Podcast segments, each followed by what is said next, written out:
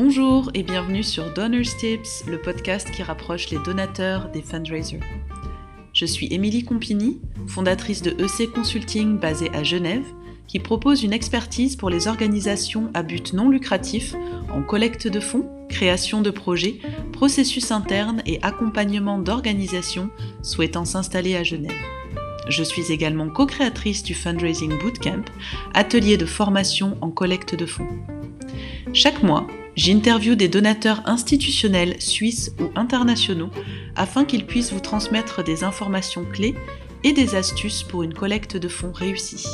Bonne écoute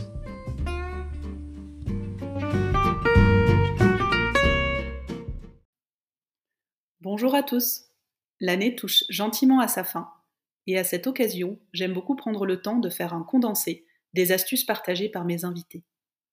Cette saison 2023 de Donors Tips a encore été riche en rencontres, en échanges et en apprentissages. Je reste convaincue que c'est en s'écoutant et aussi en se comprenant mieux les uns et les autres que nous parviendrons à créer des relations plus solides, plus riches et plus égalitaires. Je remercie tous mes invités qui se sont prêtés à l'exercice et avec qui j'ai eu un réel plaisir de disséquer le secteur à but non lucratif sous différents angles. Mais j'en profite aussi et surtout pour vous remercier, vous, les auditeurs de Donors Tips, pour votre écoute et pour les retours positifs que j'ai eu le plaisir de recevoir cette année. Cette émission, c'est aussi la vôtre, alors n'hésitez pas à me faire part de vos idées.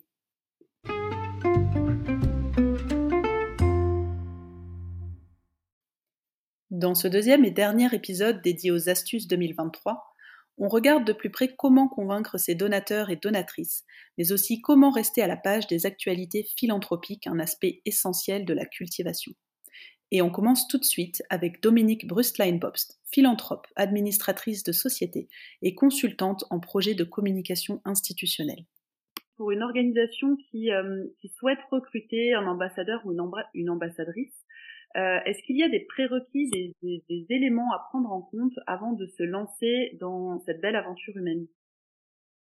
Et ça, c'est une question clé, comme vous le disiez. Euh, l'ambassadeur est en effet, l'ambassadeur est en effet un relais entre l'organisation elle-même et, euh, et le monde extérieur.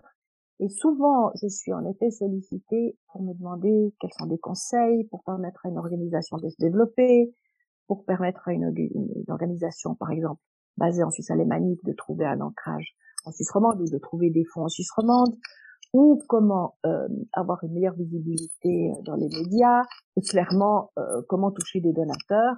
je dis, mais, mais, l'élément clé, c'est de trouver des personnes euh, qui comprennent euh, euh, la mission, qui comprennent, qui font leur vos enjeux, vos soucis, indépendamment d'un événement donné, euh, parce qu'il y a quelquefois des événements de collecte de fonds, mais je dis toujours, il faut que vous trouviez des personnes qui sont vraiment connectées et dont le nom est aussi un, un, gage de sérieux ou de crédibilité, qui, qui appuie votre démarche du 1er janvier au 31 décembre, mais d'une manière quand même continue.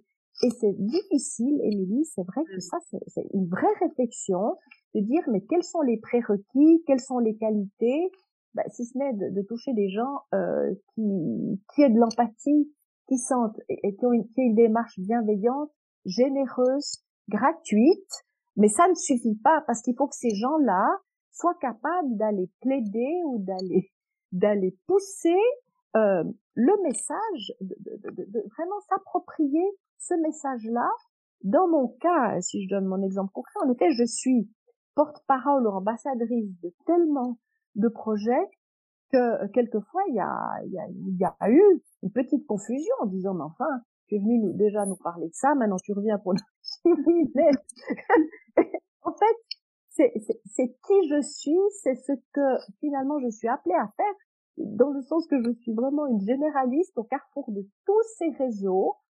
Ça m'a poussé aussi pour, parler un petit peu de, de, de, de ce que de, de ce que j'ai jalonner concrètement, mais à un moment donné, il a fallu que je fasse un site internet, il a fallu que j'ai un profil LinkedIn qui soit évidemment euh, qui tienne la route aussi pour expliquer la cohérence, c'est un mot que j'aime beaucoup, pour expliquer la continuité, la cohérence dans toute la diversité, et je peux plaider pour les animaux comme je peux plaider pour la recherche dans la mesure où euh, euh, je, je, je, je mets mon, mon énergie, je mets mon temps, je me mets à disposition et je me mets au service, Émilie. Je crois que le grand, le, le c'est finalement cette notion de service qui est qui est un, une inclination euh, du cœur et de l'âme et de l'esprit, mais tellement noble et qui en même temps est très dévalorisée, qui est très galvaudée.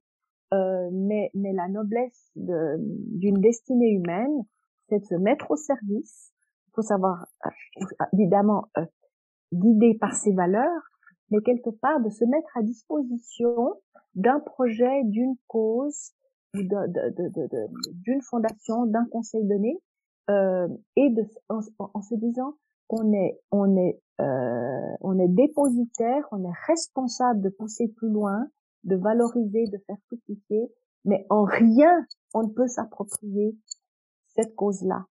Mmh. On en est simplement les, on est comme le gardien du temple.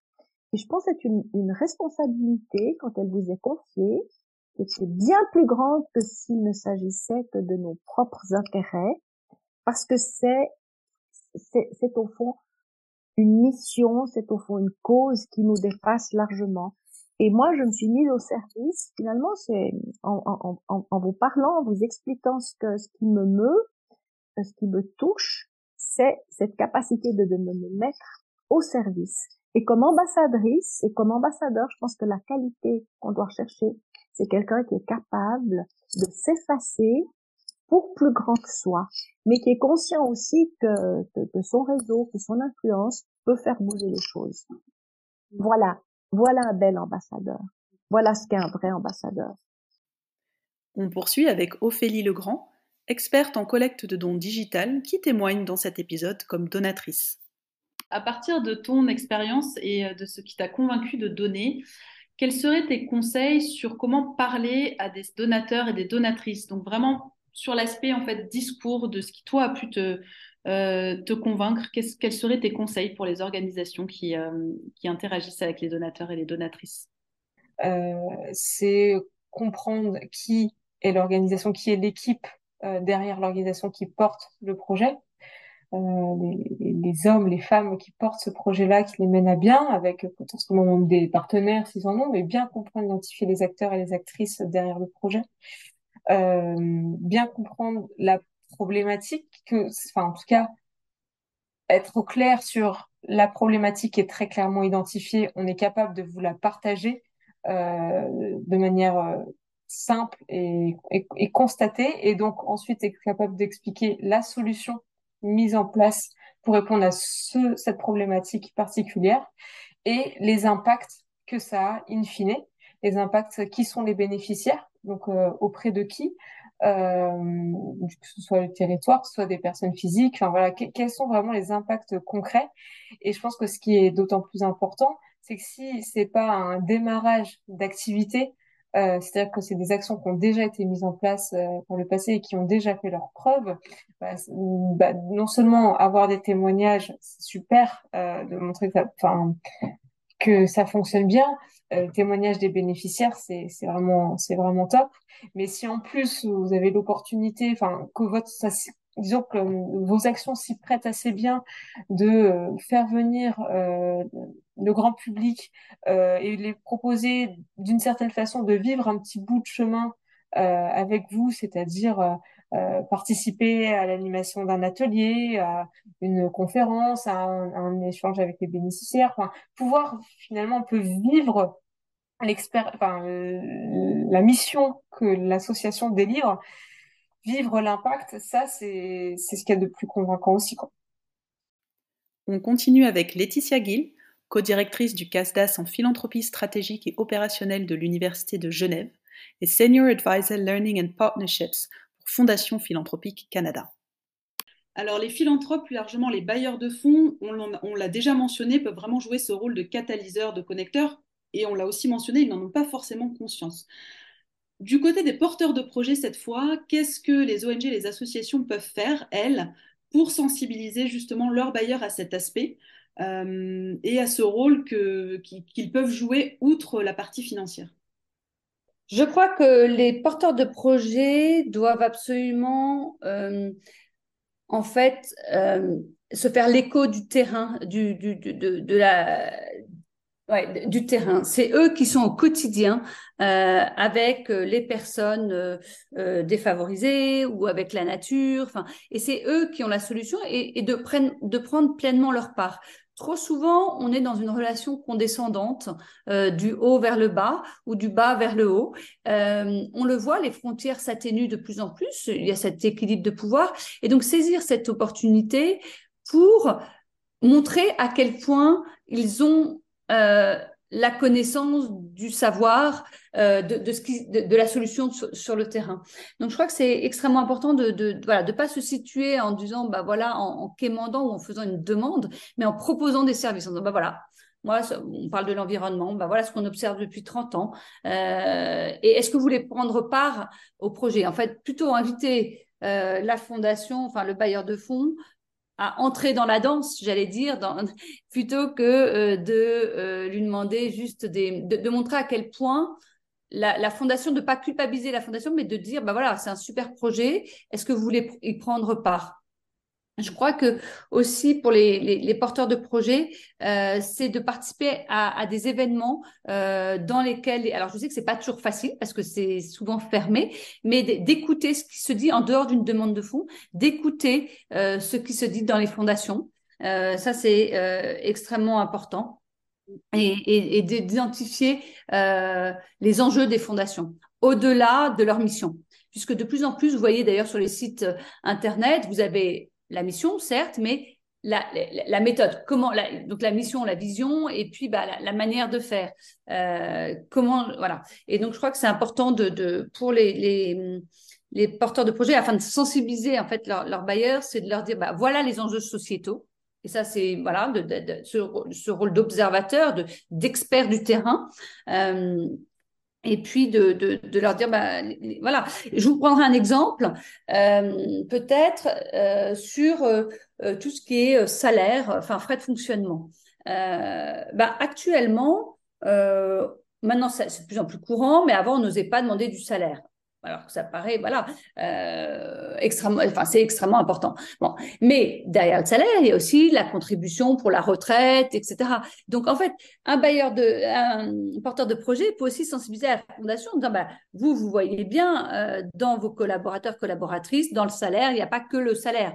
Et donc, travailler sur les besoins de la fondation, enfin, les besoins du porteur de projet pour aller au-delà du salaire, mais par exemple parler de, de, formation, d'avoir un budget formation, euh, d'avoir, euh, on en parle très peu, mais tout ce qui est burn-out, donc en fait de, de, travailler sur des outils pour le bien-être des collaborateurs et collaboratrices dans les ONG. Donc voilà, d'autres, d'élargir en fait la demande également, non pas juste au projet, mais d'englober ce le projet dans la globalité qui est tenu par une équipe, qui est par le leadership et d'avoir un leadership euh, solide.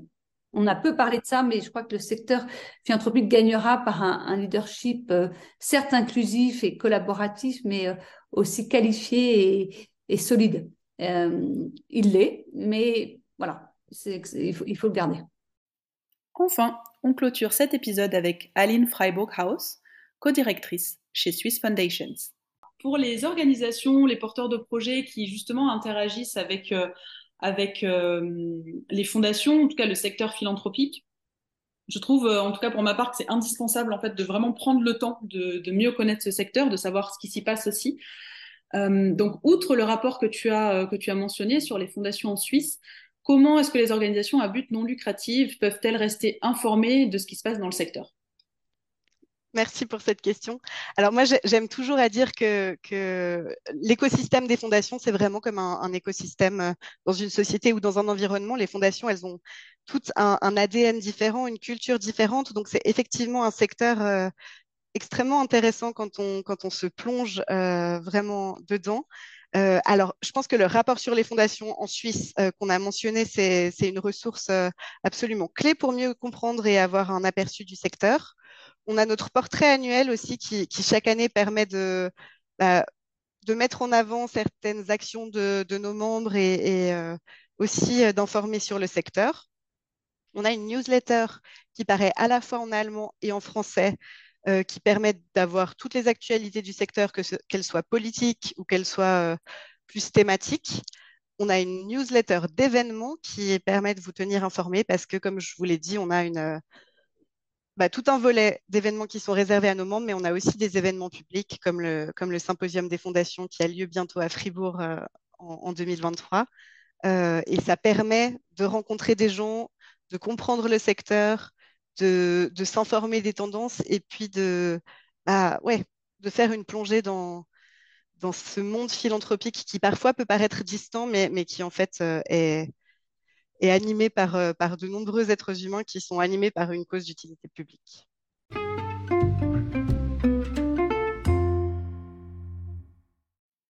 Et pour écouter ou réécouter les épisodes 2022 et 2023 dans leur totalité, Donors Tips est disponible sur mon site internet ec-consulting.ch, mais également sur Spotify, Amazon Music, Google Podcast et Apple Podcast.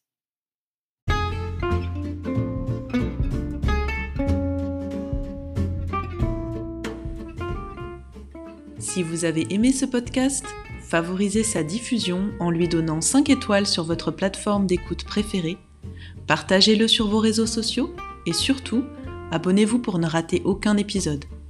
Pour plus d'informations sur mes services, rendez-vous sur mon site internet ec-consulting.ch. À bientôt!